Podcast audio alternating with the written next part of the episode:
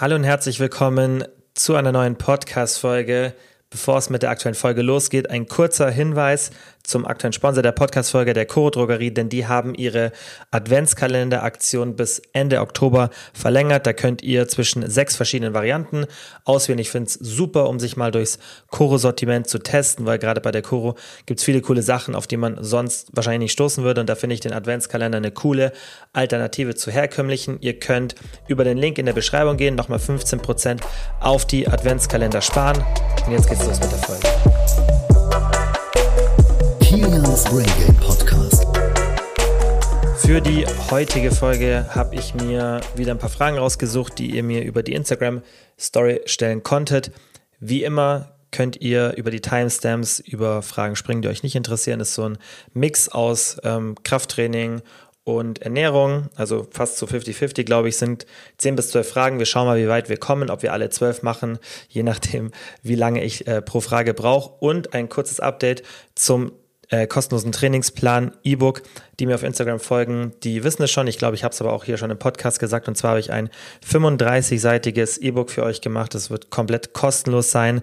Da habt ihr dann ähm, einen Trainingsplan mit Fokus auf den Po plus eine Bonusvariante mit ein bisschen ausgeglicheneren, aber auch schon stärkeren Fokus auf den Oberkörper in mehreren Varianten. Das heißt, ein Dreitages- oder Viertages-Split mit Infos rund um Volumen, Intensität, auch was so die Grundlage dahinter ist. Und dieses E-Book ist eigentlich fertig. Ich muss äh, noch mit dem Cover fertig werden und ähm, noch einmal kurz so ein bisschen drüber schauen, ob alle ja, ähm, Rechtschreibfehler und so ein paar Tastendreher, ähm, ob das alles korrekt ist.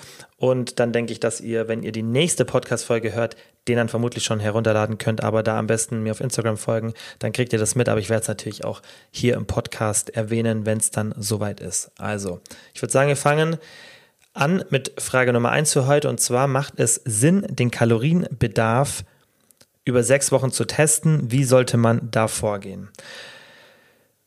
Ich finde es sinnvoll, ja, also erstmal vorab, ich finde es sinnvoll, den Kalorienbedarf zu testen, ja, und wirklich mal zu schauen, wo bin ich wirklich, denn die Formeln, die wir da generell benutzen, ja, sind immer natürlich nur eine Schätzung. Und ich habe euch schon ein paar Mal erklärt, wieso Formeln gemacht werden. In der Regel ist es so, dass man ein paar ähm, Leute nimmt meist, wenn man ja auch ein bisschen mehr ähm, Geld zur Verfügung hat, dann kann man auch eine größere Sample Size machen. Das ist immer unterschiedlich. Die Formeln sind aber meistens auch schon ein bisschen älter, weil es keinen Grund gibt, das ständig neu zu machen. Ja, dann nimmt man eben eine Personengruppe, für die dann diese Formel auch angewendet werden sollte. Und dann entwickelt man eben eine Formel. Ja, also man misst wirklich den Kalorienverbrauch, macht dann sozusagen Reverse Engineering und Verbrauch, äh, versucht dann mit äh, verschiedenen Body Assessments, das heißt, man macht dann Körperzusammensetzungsmessungen, ähm, unterschiedlichste und schaut dann, dass man daraus eben eine Formel gewinnen kann. Und da das natürlich auch wieder nur ein Durchschnitt ist, und dann spielt auch wieder die Rolle, was für Personen wurden in der Formel genommen. Ja, das heißt, ähm, Frauen, Männer, Alter, ethnische Herkunft und so weiter. Da spielen ganz, ganz viele Faktoren rein. Und deshalb sind diese Formeln natürlich nicht perfekt. Und deswegen muss man auch rechnen, dass man eine Abweichung in diesen Formeln hat. Ja, das heißt, man kann auch vielleicht am oberen Ende sein oder am unteren Ende vom Kalorienverbrauch sozusagen. Ja, das heißt, wenn man da so einen Durchschnittswert hat, kann es auch sein, dass man wirklich am krassen oberen Ende oder am krassen unteren Ende ist. Das heißt, deutlich mehr verbraucht oder deutlich weniger verbraucht. In der Regel mit den meisten Formeln sind diese Abweichungen nicht so hoch, irgendwas zwischen 5 und 20 Prozent. Das kommt halt immer drauf an aber sie können da sein. Ja, und manchmal gibt man vielleicht auch die Sachen nicht so richtig an, wie es in der Formel abgefragt wird oder ist sich nicht sicher, was man denn da angeben sollte. Und dann kann einfach da eine Diskrepanz entstehen. Und es macht schon Sinn, ja, besonders wenn man sagt, hey, ich möchte ein bisschen auf Erhalt essen oder möchte irgendwie eine Body Recomposition Phase machen oder auch eine Diät, dass man schon ganz gut weiß, wo der Kalorienbedarf ist. Ja, über sechs Wochen finde ich ehrlich gesagt ein bisschen lang. Ja, ist nicht unbedingt notwendig. Natürlich umso länger, desto besser. Aber es ist natürlich auch immer die Frage, ob man da genug Zeit dafür hat. Und in der Regel reichen da ein bis vier Wochen. Was ich dir, dir da empfehlen würde, ist, dass du dir eine Zufuhr überlegst ja, und ähm, oder besser gesagt, dir eine Formel raussuchst, dir eine, dir eine Zufuhr dann dadurch berechnest und dann diese Zufuhr wirklich auch mal sehr akkurat einhältst. Und ihr wisst ja, ich bin jetzt nicht so der Freund von ähm, sehr, sehr hohe Genauigkeit beim Kalorienzählen, aber für diese Testphase würde ich es auf jeden Fall empfehlen. Und ich würde dir auch empfehlen, zu schauen, dass du den Aktivitätslevel genau so hältst wie in dieser Formel eben. Ja, damit du dann auch einen Vergleichswert hast und dass du dann auch sagen kannst, okay, wenn du zum Beispiel in der Formel das über Schritte gemacht hast und jetzt nur als Beispiel, du gibst in der Formel 10.000 Schritte an, machst dann aber in dem echten Szenario 15.000 Schritte, dann ist für dich wieder schwer festzustellen, okay, wo kommt jetzt die Abweichung her? Wenn du genau den gleichen Aktivitätslevel hast, wie in dieser, in dem Rechner angegeben, dann kannst du es natürlich besser feststellen, okay, stimmt es jetzt? Ja, also ich würde das dann auch wirklich versuchen, gleich zu halten und dann wirklich mal ein oder zwei Wochen das machen und das Gewicht beobachten. Natürlich geht das Gewicht hoch und runter und das ist auch nicht perfekt, muss man sagen, weil wenn du zum Beispiel durch diese Formel jetzt dir einen Kalorienverbrauch berechnet hast, der 200 Kalorien vielleicht höher ist, als er wirklich ist und du bist jeden Tag in einem 200 Kalorien Überschuss, dann wirst du das nach zwei Wochen nicht merken. Dann wirst du das auch nicht wirklich nach vier Wochen merken. Ja, also ein bisschen vielleicht solltest du es am Gewicht dann nach vier Wochen schon merken. Ja, solltest du wirklich ganz akkurat tracken. Aber ehrlich gesagt kann man da nicht wirklich feststellen, ob das Gewicht oder ob diese, ob dieser Kaloriengehalt sich schon auswirkt. Das ist aber auch gar nicht wichtig. Du solltest nur wissen, ob das ungefähr passt. Und dann ähm, würde ich dir generell empfehlen, wenn du auf Erhalt gehst, heißt, wenn du ähm, sagst, du wirst dein Gewicht nur halten, ja, oder vielleicht sogar leicht zunehmen, dann würde ich dir empfehlen, dass du keine explizite Kalorienzufuhr anpeilst, sondern einen Bereich und dann eben dein Gewicht beobachtest. Und da würde ich dir sagen, hey, wenn irgendwie der Kalorienrechner 2200 Kalorien sagt, dann versuch nicht, diese 2200 Kalorien einzuhalten. Natürlich für, die, für diese Testphase kannst du es machen, aber dann in deinem Alltag sag irgendwo zwischen 2000 und 2400 Kalorien. Mach dir wirklich eine große Range und dann immer Gewicht und auch generell Körperzusammensetzung beobachten, ja, gerade wenn du ein bisschen vielleicht ambitionierter bist von den Zielen. Und dann siehst du ja, ob du vielleicht aktuell zu viel oder zu wenig isst. Und das gleiche bei der Diät, ja, also wenn man jetzt für die Diät wissen will, wo wirklich der Kalorienbedarf ist, dann finde ich, ist das gar nicht so relevant. Und so mache ich es auch im Coaching, weil wie gesagt, man weiß es eh nie wirklich, weil man müsste so lang diesen Kontrollzeitraum machen. Natürlich kann man es dann irgendwann, gerade wenn man eine längere Diät hat und auch ähm, eine sehr hohe Genauigkeit hat, dann könnte man es schon zurückrechnen. Ja, aber meistens hat man eben diese hohe Genauigkeit nicht und weiß es dann auch nicht. Aber wichtig für dich ist auch zu wissen, es ist gar, also meiner Meinung nach ist es gar nicht praktikabel und auch gar nicht relevant, wie hoch dein Kalorienbedarf wirklich ist. Weil wichtig ist, was ja körperlich passiert. Und wenn du jetzt zum Beispiel eine Diät machst und sagst, hey, ich möchte ungefähr in der Woche ein halbes bis ein Prozent meines Körpergewichts verlieren. Ja? Und dann startest du Diät, die Diät, hast dein Defizit ausgerechnet und merkst, okay, das ist eher so 0,25 Prozent pro Woche, vielleicht merkst du es nach vier Wochen, dann ist es ja total egal, ob du jetzt den Kalorienverbrauch richtig kalkuliert hast oder falsch. Du weißt, okay, mein Defizit ist scheinbar zu klein. Ja, dann musst du natürlich erstmal schauen, hey, ist es, track ich alles genau und so weiter, diese ganzen Faktoren, die wir schon auch in anderen Folgen besprochen haben, was so Diätfehler sein können. Aber gehen wir mal davon aus, du machst alles korrekt, dann ist dein Defizit einfach zu klein und dann wird es ja nichts bringen, wenn du jetzt genau weißt, wo dein Kalorienbedarf ist, sondern du weißt einfach, hey, damit ich eben diesen Outcome erreiche, den ich möchte, muss ich das verändern. Das heißt, man muss da, finde ich, immer ein bisschen anders denken, anstatt zu schauen, und so mache ich es auch im Coaching und so würde ich es dir auch generell empfehlen, anstatt zu schauen, okay, was für ein Defizit muss ich denn haben, rein rechnerisch, damit ich den gewünschten Gewichtsverlust erreiche oder vielleicht auch Muskelaufbau, ja, da würde ich dir empfehlen, anders zu denken. Setz dir ein Ziel, das du erreichen möchtest, wie gesagt zum Beispiel 0,5 bis 1 Prozent Gewichtsverlust pro Woche, dann natürlich erstmal starten und natürlich rein rechnerisch davon dann schauen, okay, was für ein Defizit bräuchte ich dafür, ja, und dann anpassen, solange bis du eben dieses Ziel erreichst. Oder wenn du merkst, es geht nicht, ja, es ist vielleicht vom Hunger her nicht machbar, dann einfach die Erwartungshaltung ein bisschen runterschrauben. Also anders denken, ja, also den Outcome sozusagen in den Fokus rücken und dann deine Nahrungszufuhr oder auch deine Aktivität dementsprechend anpassen, dass das dabei rauskommt. Weil das ist das Einzige, was du dann auch in der echten Welt machen musst. Man kann es sonst nie genau berechnen. Das ist, das ist auch gar nicht zielführend und das ist auch viel, viel einfacher und entspannter, wenn man eben auf diese Art und Weise das macht. Dann ähm, war die nächste Frage, die wir relativ kurz beantworten können, und zwar, welche Schuhe eignen sich fürs Krafttraining? Also wenn du kein Krafttraining machst, wo du irgendwie laufen musst, joggen musst, sowas wie CrossFit, wo das ja so ein bisschen abwechselt. Also wenn es wirklich um reines Krafttraining geht, dann klar fürs Unterkörpertraining, gerade wenn du viel Kniebeugen und sonstiges drin hast, dann empfehlen sich ähm, olympische Gewichtheberschuhe, auf jeden Fall mit einer etwas erhöhten Sohle, ja, also im hinteren Bereich in der Ferse. Aber tendenziell finde ich das Overkill für die meisten Leute und da würde ich empfehlen, nimm einfach irgendeinen flachen Schuh, also zum Beispiel ähm, Nike Janoskis finde ich ganz cool, wobei ich glaube, die werden gar nicht mehr produziert.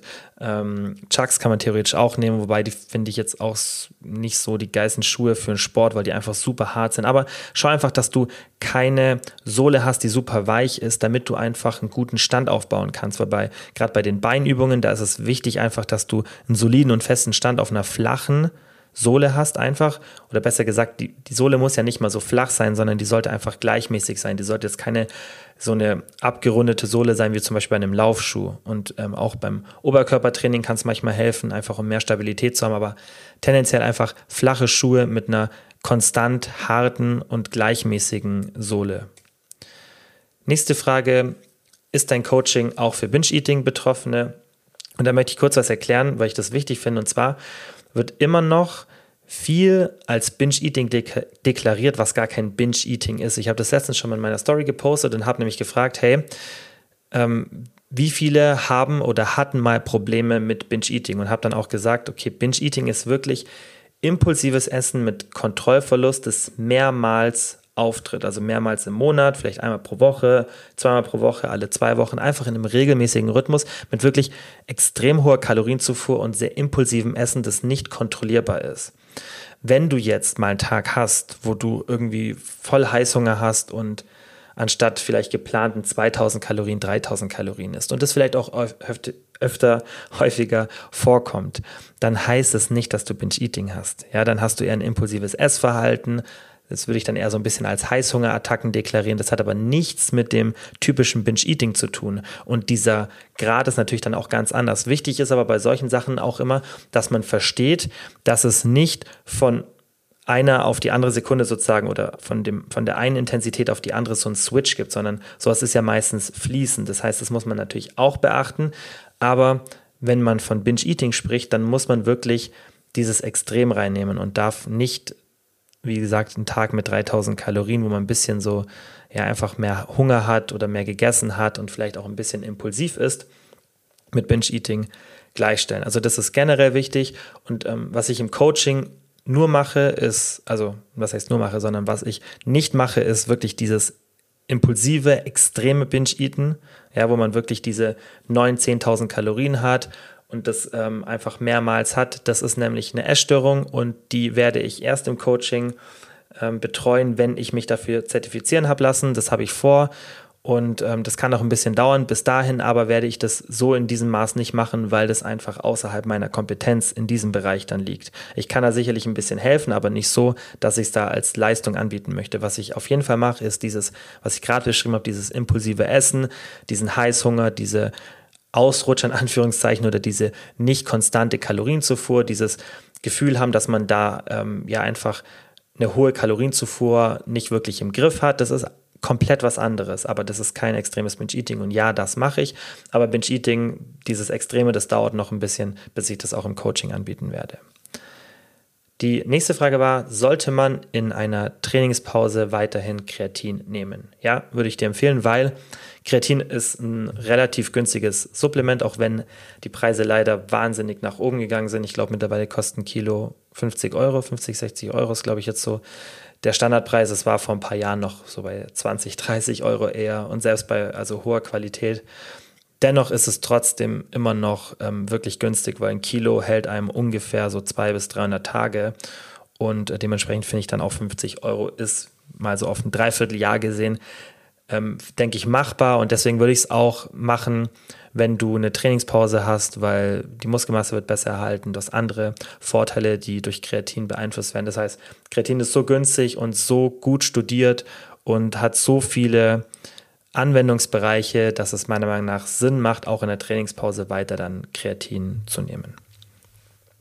Nächste Frage war, soll man die Kalorien von nicht stärkehaltigen Gemüse tracken.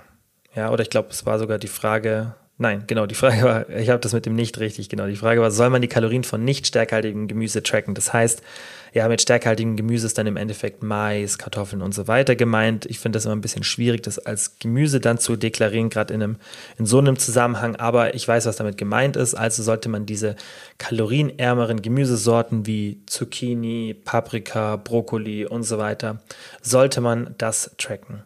Und ich würde dir generell empfehlen, dass du einfach kalorienhaltiges Gemüse, sowas wie gesagt wie Mais, ja, oder auch Kartoffeln, das würde ich auf jeden Fall tracken, weil das ist eigentlich logisch, wie jedes andere Lebensmittel hat es einen Kaloriengehalt und wenn du Kalorien zählst, dann verlässt du dich ja auf diese Methode. Das heißt, deine, dein, ähm, deine Regulation ja, der Kalorien ist jetzt nicht hauptsächlich dein Hunger, ja, sondern sind eben die Kalorien. Das heißt, bei dieser Methode muss man dann auch eben auf die Kalorien achten.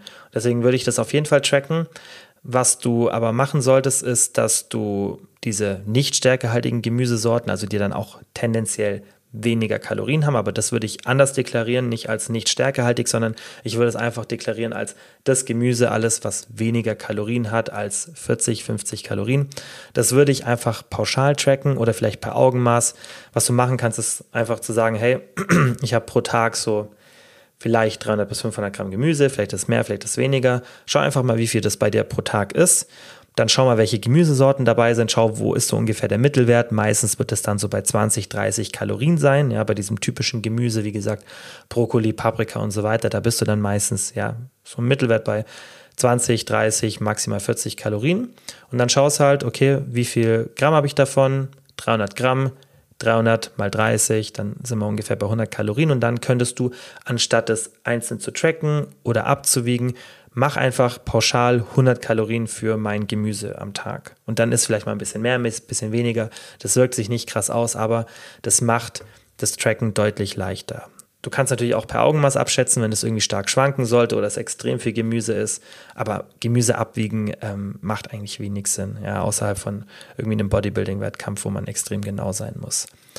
Du kannst dich aber auch generell beim Kalorienzählen daran orientieren, je geringer die Kaloriendichte, desto eher kannst du dein Augenmaß benutzen. Ja, das heißt, bei Sachen wie Öl, Nüssen und so weiter, da würde ich dann schon mehr auf die Waage achten, gerade wenn du es halt kontrollieren kannst. Natürlich, wenn du irgendwie auswärts essen bist oder so, dann ist es natürlich ähm, nichtig, aber in Momenten, in denen du das machen kannst und vielleicht auch eine Diät machst, wo ein bisschen mehr Genauigkeit dann relevant ist, wie gesagt, wenn du Kalorienzählen benutzt, dann würde ich schon machen. Bei diesen kaloriendichten Sachen, da würde ich auch weniger mich aufs Augenmaß verlassen, außer du hast wirklich ein gutes Gefühl. Zum Beispiel bei Öl, finde ich, kann man schon relativ gut dann irgendwann einschätzen, ob das jetzt 10 oder 20 Milliliter sind. Ja, aber bis man diese Genauigkeit hat, würde ich schon mich eher aufs Abwiegen beschränken.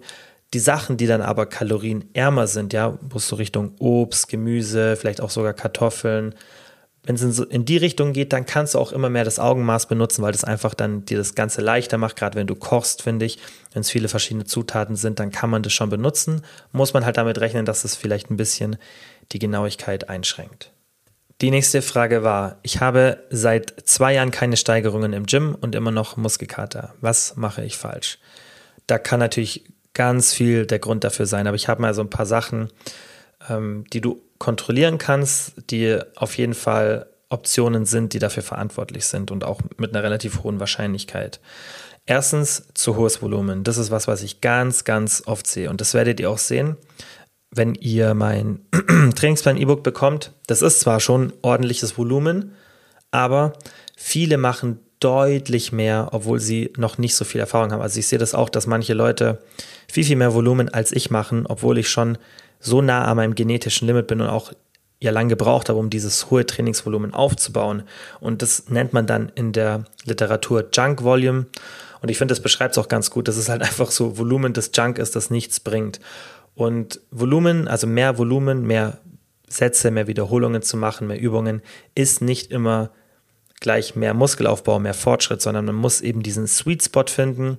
Der ist tendenziell bei Unterkörperübungen irgendwo zwischen 10 und 20 Sätzen pro Woche, pro Muskelgruppe.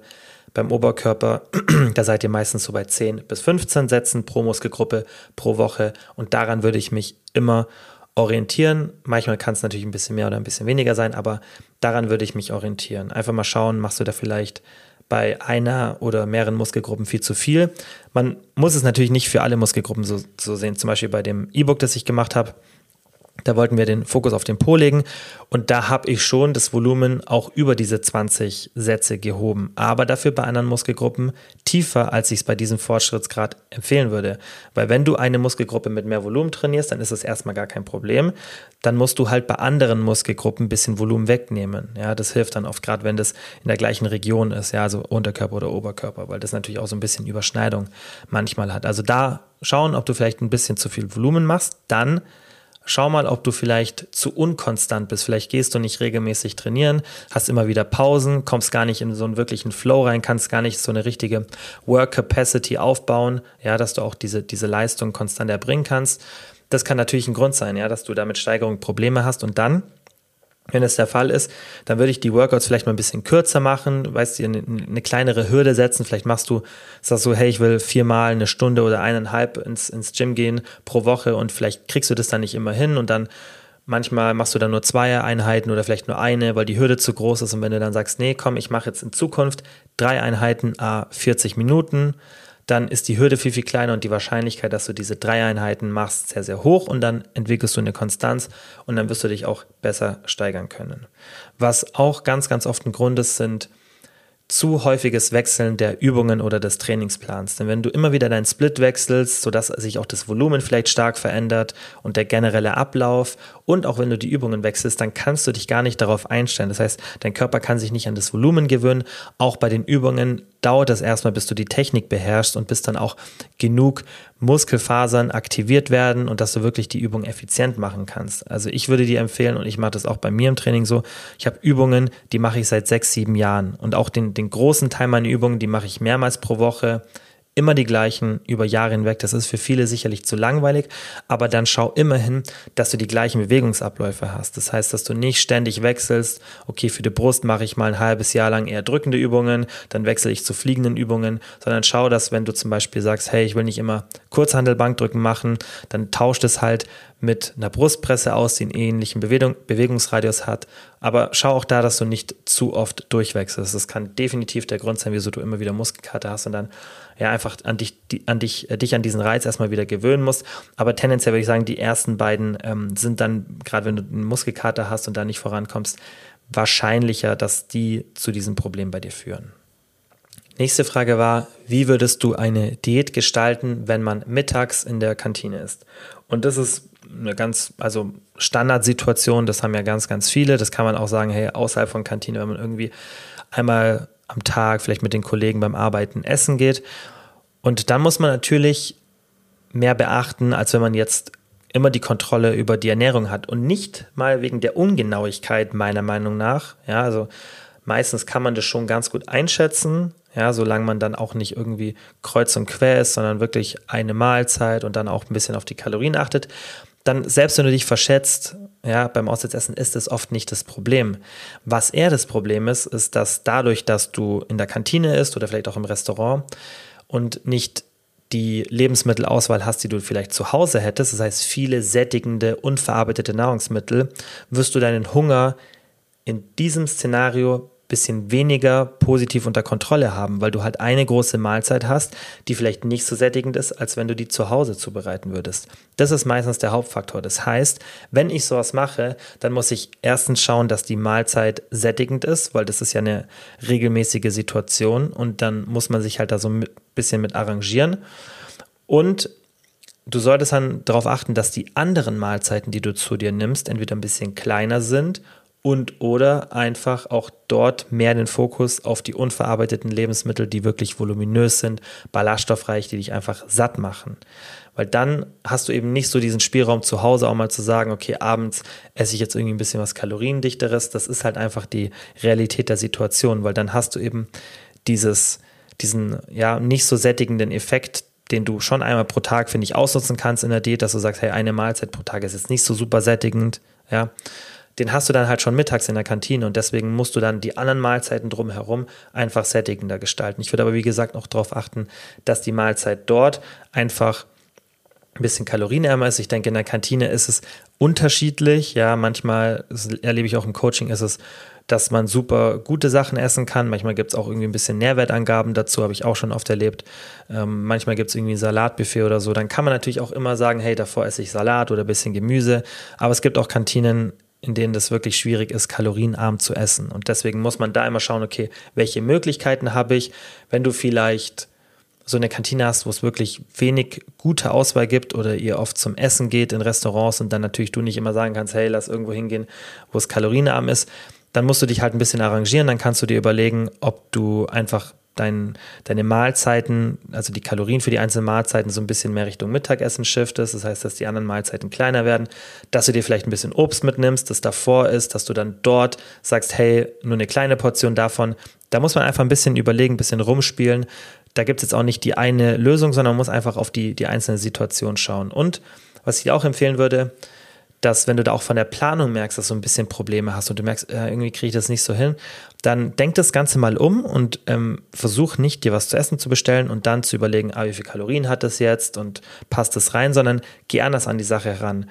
Mach dir mal so einen Plan und sag, okay, für meine Diät habe ich jetzt nur als Beispiel 1800 Kalorien pro Tag. Das heißt, ich möchte vielleicht 400 in der Früh benutzen, 800 am Abend, ja, dann bin ich bei 1200 Kalorien und dann habe ich jetzt noch 600 Kalorien übrig. Das heißt, mein Mittagessen gehe ich nicht oder versuche ich irgendwas auszuwählen, bei dem ich nicht über diese 600 Kalorien komme. Oder dann sagen, hey, ich merke, das klappt irgendwie nicht mit 600 Kalorien, ich muss nochmal 100 vom Frühstück wegnehmen, 100 vom Abendessen, so ungefähr natürlich.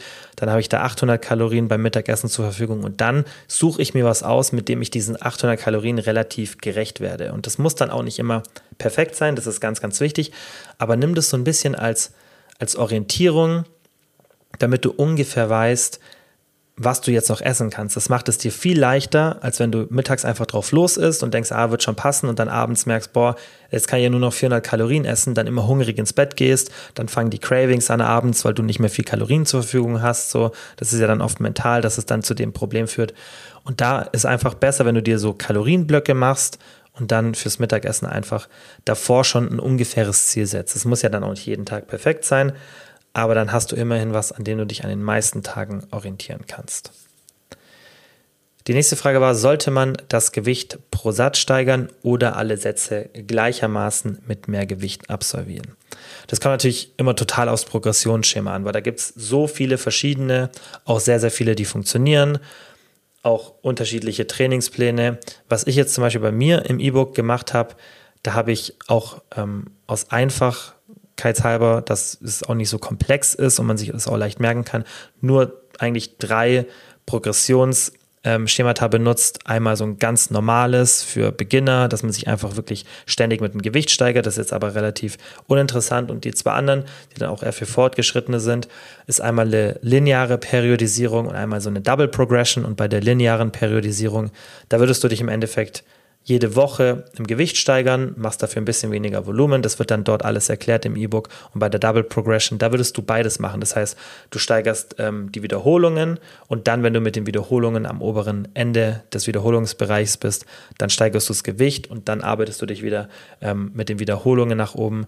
Wie gesagt, das wird dann dort alles erklärt, aber tendenziell kann man das leider nicht verallgemeinern, wenn du am Beginn bist, also wenn du wirklich gerade anfängst mit dem Krafttraining und da hast du noch ein wahnsinniges Muskelaufbau und auch Leistungspotenzial nach oben, dann würde ich dir empfehlen, nicht ähm, pro Satz ein bisschen mehr zu machen, sondern wirklich die Sätze gleich, also gleichermaßen zu steigern. Das ist was, was ich ganz, ganz oft sehe, dass die Satzanzahl so ein bisschen, ja, ähm, also die, nicht die Satzanzahl, die, ähm, die Wiederholungsanzahl in den einzelnen Sätzen stark schwankt.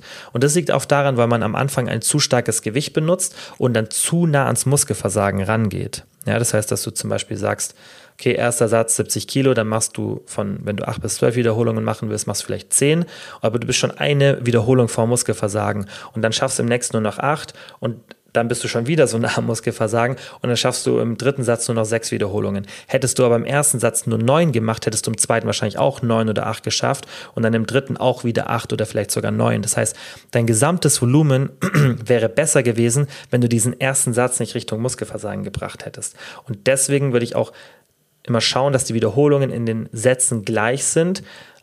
aber nur deswegen, weil dann einfach so die Grundlage ist, dass du dich im ersten Satz nicht komplett wegschießt. Das ist einfach das, was du nicht machen solltest. Und ähm, dementsprechend empfehle ich dir das einfach so ein bisschen konstant zu lassen. Wenn du, wie gesagt, das Gewicht steigerst, dann würde ich es eher pro Training steigern. Das heißt, wenn du wirklich am Anfang bist und du fängst zum Beispiel an, Kniebeuge irgendwie nur mit der Stange, ja, dass du dann im nächsten Training, du machst nur mit der Stange jeweils zehn Wiederholungen. Dann machst du im nächsten Workout die Stange mit jeweils zweieinhalb Kilo auf den beiden Seiten. Im übernächsten Training machst du fünf Kilo. Also da immer die gleiche Wiederholungszahl, aber einfach immer Gewicht draufpacken. Geht aber wirklich nur am Anfang. Äh, ich denke, jeder, der länger trainiert, weiß, dass ähm, man so sich nicht wirklich lange steigern kann. Das geht halt wirklich nur ähm, zu Beginn. Dann, nächste Frage war, und ich glaube auch, dass wir alle zwölf heute schaffen. Und zwar sollte man in einer Lean-Bike-Phase jeden Tag im Überschuss sein oder reicht es an den meisten Tagen? Und da wird auch oft, wie in der Diät, viel zu kompliziert gedacht. Es geht nicht darum, dass der Körper jeden Tag die gleiche Kalorienzufuhr braucht oder das Defizit immer gleich hoch sein muss, weil dein Körper stellt, wenn der neue Tag beginnt, die Kalorienuhr sozusagen nicht auf Null. Ja, das ist ein dynamisches System. Da zirkulieren Nährstoff, Nährstoffe auch mal ein bisschen länger. Und ähm, es ist auch gar nicht notwendig und ist auch für den Alltag viel, viel leichter, wenn du dich auf den Wochendurchschnitt konzentrierst und nicht mehr auf den Wochendurchschnitt. Also ich zum Beispiel, ich orientiere mich ja jetzt auch nicht an der Woche, auch weil ich gerade keine Kalorien zähle. Ich mache das ja immer wieder so phasenweise, damit ich da in dem Thema auch drin bleibe, aber aktuell mache ich es nicht. Und ich mache das immer so ein bisschen auf drei, vier Tagesbasis. Das heißt, wenn ich jetzt mal einen Tag habe, zum Beispiel gestern habe ich deutlich weniger gegessen, als ich normal essen würde. Also gestern würde ich sagen, war ich auch wahrscheinlich so, ja, 200, 300, 400 Kalorien, vielleicht sogar im Defizit. Und dann esse ich halt heute ein bisschen mehr. Ja, oder ich esse heute ein bisschen mehr und morgen noch mal ein bisschen mehr, damit ich diesen Tag so ein bisschen ausgleich. Da kriegt man ja mit der Zeit ein ganz gutes Gefühl dafür. Ja, wenn du Kalorien ziehst, gilt der gleiche Grundsatz. Da kannst du dich auch wirklich auf mehrere Tage fokussieren Natürlich hilft es auch, sich auf eine Woche zu fokussieren. So machen wir es auch im Coaching, weil dann hat man gerade in der Diät wirklich so einen Anfang und ein Ende. Das bringt auch ein bisschen mehr Genauigkeit rein. Macht definitiv Sinn, ist aber kein Muss.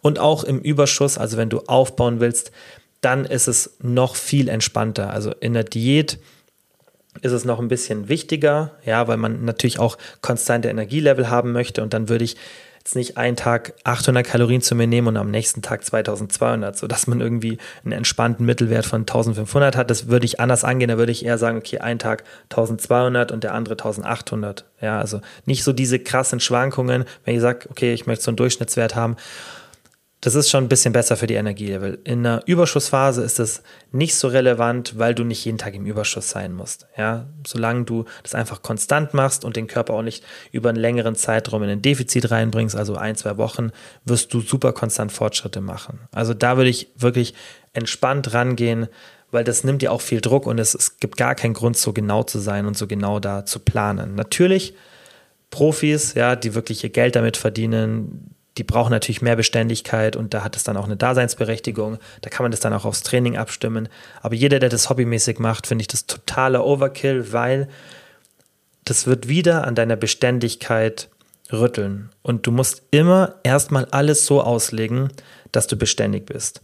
Und dann, wenn du wirklich richtig eine richtig, richtig hohe Beständigkeit hast, die entspannt erreichbar ist, die du dir nicht irgendwie aufzwingst, sondern wo du merkst, hey, ich habe ich hab eine hohe Beständigkeit in meiner Ernährung und auch im, im Training, sodass ich diese Fortschritte mache, aber das auch auf eine entspannte Art und Weise für mich. Wenn du das hast, danach kannst du dir überlegen, okay, soll ich jetzt mal ein bisschen genauer werden und mal schauen, ob ich das noch entspannt machen kann und trotzdem weiterhin so beständig bin. So habe ich es auch jetzt über die Jahre gemacht. Das heißt, erstmal so die Grundlagen aufbauen, das ist so, so wichtig. Erstmal diese Beständigkeit erreichen, nicht alles verkomplizieren, weil das ist das, wo die meisten dann mit der Beständigkeit scheitern. Und wenn ihr gerade beim Muskelaufbau wirklich nah an euer genetisches Limit rankommen wollt, ja, oder auch einfach gute Fortschritte machen wollt, dann ist das aller, aller, allerwichtigste Beständigkeit, weil Muskelaufbau dauert einfach eine Zeit lang. Ja, das dauert natürlich keine Jahre. Man macht gerade in den ersten drei Trainingsjahren 80, 90 Prozent der Fortschritte, aber trotzdem ist es eine längere Zeit. Das ist nichts, was in zwei, drei Monaten passiert. Und weil das eben so ein langer Zeitraum ist, musst du es dir selber leicht machen, dass du eben diese hohe Beständigkeit überhaupt erst erreichen kannst. Dann zur nächsten Frage, und zwar, was sind deine Top-Übungen je Muskelgruppe? Also ich mache das jetzt ohne große Kommentare. Ich gebe euch jetzt einfach von Oberkörper bis Unterkörper für jede Muskelgruppe kurz eine Übersicht, was so meine Top-Übungen sind in Bezug auch auf Effizienz, Leichtigkeit bei der Durchführung und natürlich auch Effektivität. Brust würde ich eine Brustpresse, also jegliche Brustpressen, die sind meistens alle relativ gut. Oder Kurzhandel-Bankdrücken machen. Natürlich ist es immer super, wenn du da eine starke Adduktion, also starkes Zusammenführen der Schultern hast, auch bei der Brustpresse, also wenn die in der Mitte schön zusammengeht. Das wäre natürlich optimal. Gleiches beim Kurzhandel-Bankdrücken. Beim Rücken muss man unterscheiden die Breite und die Tiefe. Das wird meiner Meinung nach oft nicht gemacht. Beim Rücken geht es immer so um Latissimus, Latissimus, Latissimus.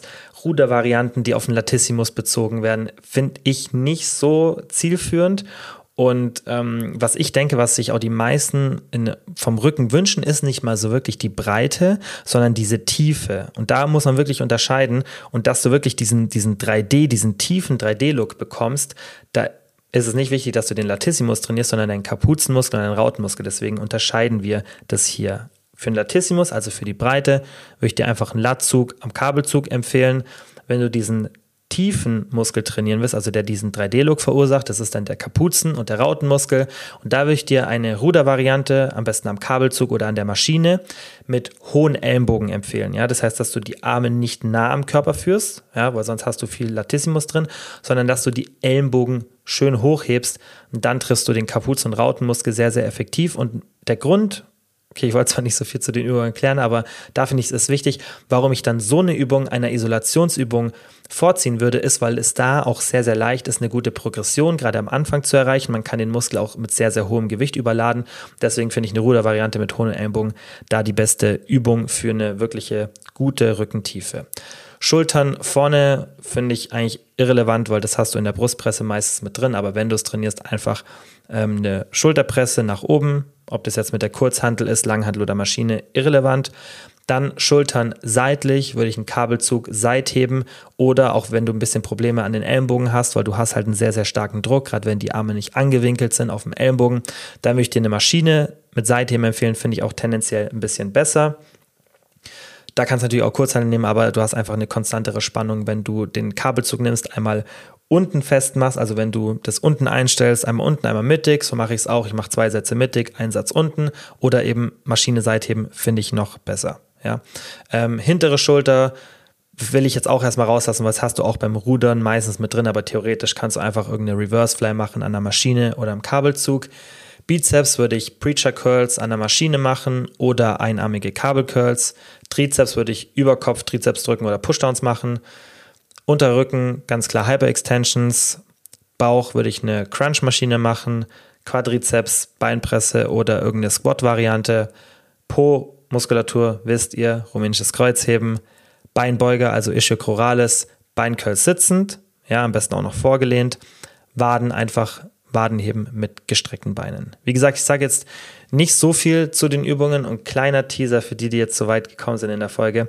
Ich werde vermutlich oder ziemlich sicher auch ein E-Book mit Anatomie machen. Und was ich mir da überlegt habe, ist, dass ich wirklich für jede Übung kurz und bündig, weil ich finde, das gibt es nirgendwo so richtig so zu finden, gerade im deutschen Raum. Also ich denke nicht, dass es da wirklich gute ähm, E-Books gibt, wo das erklärt wird, wo das auch simpel erklärt wird, nicht zu kompliziert. Ich will das wirklich auch relativ kurz halten, wo ganz simpel erklärt wird für die einzelnen Muskelgruppen, was ist denn die Funktion des Muskels, ja, damit man das auch leicht versteht, was macht denn überhaupt der Muskel, ja, also zum Beispiel bei der Brust die Schulteradduktion, dass man das weiß, okay, was trainiere ich denn oder was, was ist eine Übung, die das überhaupt trainiert, weil dann versteht man das, sondern auch, dass ich zu jeder Muskelgruppe dann die Übungen reinpacke, euch erkläre, okay, was ist denn da für eine Funktion, was, wie wird die trainiert, warum Kabelzug, warum Kurzhandel, was kann man da machen, wirklich so ein Anatomie Basics E-Book für alle Muskelgruppen. Ich denke, das ist richtig cool und das ist auch, denke ich, was, was viele interessiert und wo man sich dann nicht 10.000 verschiedene YouTube-Videos anschauen muss, sondern wirklich das gebündelt in einem Buch hat, das man vielleicht auch dann im Gym aufmachen kann, wenn man sich nicht sicher ist oder wenn man die Trainingsplanung macht. Und das könnt ihr dann auch, denke ich, super kombinieren mit meinem Trainingsplan-E-Book, weil ihr dann auch bei den Übungen nochmal ein bisschen das an die Wünsche, die ihr habt, anpassen könnt. Vorletzte Frage und zwar, wie stehst du zum Bodybuilding Bühnensport, in Klammern auch gesundheitlich? Ich denke, die meisten, die den Podcast schon ein bisschen länger hören, wissen, dass ich kein Freund vom Bodybuilding bin. Wenn es jemand macht und das auch klappt, gesundheitlich gesehen, das heißt auch von der mentalen Gesundheit, go for it. Ich finde, das kann man niemandem vorschreiben. Wenn man mich aber fragt, hey, würdest du den Sport empfehlen, finde ich, kann man diesen Sport nicht mit anderen Sportarten vergleichen. Nicht, weil es kein Sport ist. Ich finde, das Argument ähm, kann man schon machen, dass es ein Sport ist, definitiv. Ich auch ja auch eine Sportart, die ich mache, ja, nur halt nicht eben professionell, aber die ich trainiere sozusagen. Deswegen es ist natürlich klar, es ist ein Sport, ja. Ähm, es ist jetzt kein wirklich athletischer Sport, auch wenn das dann oft als, also wird ja oft dann als Athlet deklariert.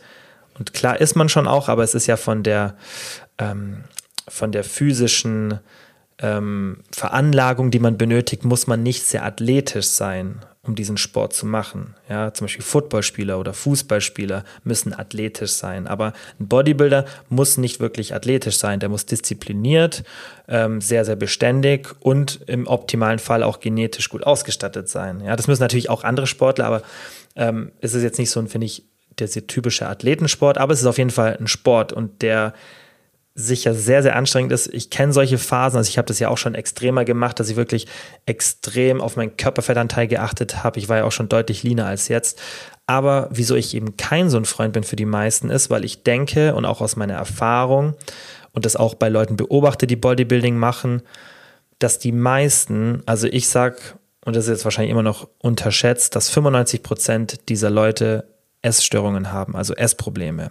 Und das liegt einfach daran, dass du ja wiederholt dich in so ein Szenario reingibst, in dem du eine extreme Restriktion hast. Und alles, was man so an Literatur hat zu Essstörungen, alles, was auch dort empfohlen wird, was man nicht machen sollte, macht man während einer Bodybuilding-Vorbereitung. Das heißt, man entwickelt auch ein extrem negatives Körperbild, ja, extrem volumenhaltiges Essen. Es dreht sich irgendwann nur noch ums Essen. Man ist ja wirklich in einem Körperfettanteil, der alles andere als gesund ist für den Körper und auch alles andere als ein Körperfettanteil, der dem Setpoint, den der Körper auch physiologisch und genetisch bedingt und auch durch die Umgebung natürlich hat, also der Settling Point, der ist alles andere als diesem nahe. Das heißt, der Körper wird sich immer in einer Notsituation sozusagen befinden. Das heißt, dass es gesundheitlich nicht positiv ist. Ich denke, das weiß jeder, der Bodybuilding macht. Heißt, wie gesagt, nicht, dass es ein schlechter Sport ist. Aber wenn mich jetzt eine Person, die mir vielleicht auch nahe steht, irgendjemand aus dem Freundeskreis oder was weiß ich, aber auch anderen Leuten, dann würde ich das nicht empfehlen. Aber generell würde ich einfach jedem, der, der mich fragt, hey, sollte ich das machen? Und ich habe das auch schon ganz oft gemacht, wenn jemand sagt, hey, ich mache das, habe ich immer interveniert gesagt, guck mal, das und das und das und das, ich würde es nicht machen. Das soll das nicht schlecht machen und ich finde, ähm, jeder, der das macht, go for it. Jeder kann so ja, selber machen, worauf er Lust hat, auf jeden Fall. Aber ich denke, viele, die da reinrutschen, sind sich nicht im nicht annäherungsweise bewusst, welche negativen Konsequenzen das für die Gesundheit mental sowie physisch hat.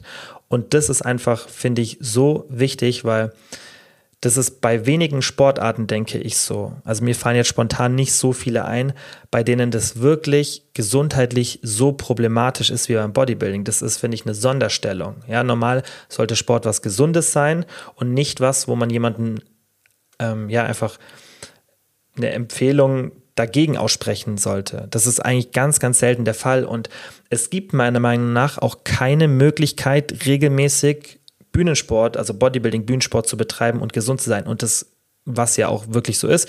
Die wenigsten Bodybuilder sagen, ja stimmt, das ist gesund. Also das ist ja auch nicht so, dass die das irgendwie verneinen, sondern die sagen, hey, mir ist der Sport so wichtig, dass ich sogar diese gesundheitliche Einschränkung in Kauf nehmen muss. Und das finde ich, wie gesagt, das kann ja jeder für sich selber entscheiden. Wir machen ja alle oft Sachen, die, die ungesund für uns sind. Ich auch, ja, wenn ich zum Beispiel relativ oft jetzt zur Zeit am Wochenende ähm, mehr als nur ein Glas Wein trinke, also ein bisschen mehr Alkohol trinke, dann brauche ich ja da auch nicht so tun, als wäre das irgendwie gesund. Aber das ist eine gesundheitliche Einschränkung, die ich für mich selber so akzeptiert habe. Aber ich würde niemandem empfehlen, das auch so zu machen, sondern ich würde immer sagen, hey, musst du selber wissen, aber ich würde dir davon abraten, wenn es jetzt rein um das Gesundheitliche geht. Und da ist es beim Bodybuilding eben auch so. Natürlich muss jeder selber das wissen, aber wenn man mich das fragt, dann würde ich dir definitiv davon abraten, besonders als Frau. Für Männer ist auch problematisch, aber für Frauen noch viel, viel mehr. Und ähm, das sind wirklich auch teilweise irreversible Folgen. Ja, Brustgewebe geht verloren, das dann teilweise auch anekdotisch ganz, ganz oft nicht mehr zurückkommt. Ja, ähm, Amenorrhoe kann sich entwickeln, dann natürlich auch irreversibler Knochenverlust durch eine langanhaltende und auch extreme Amenorrhoe.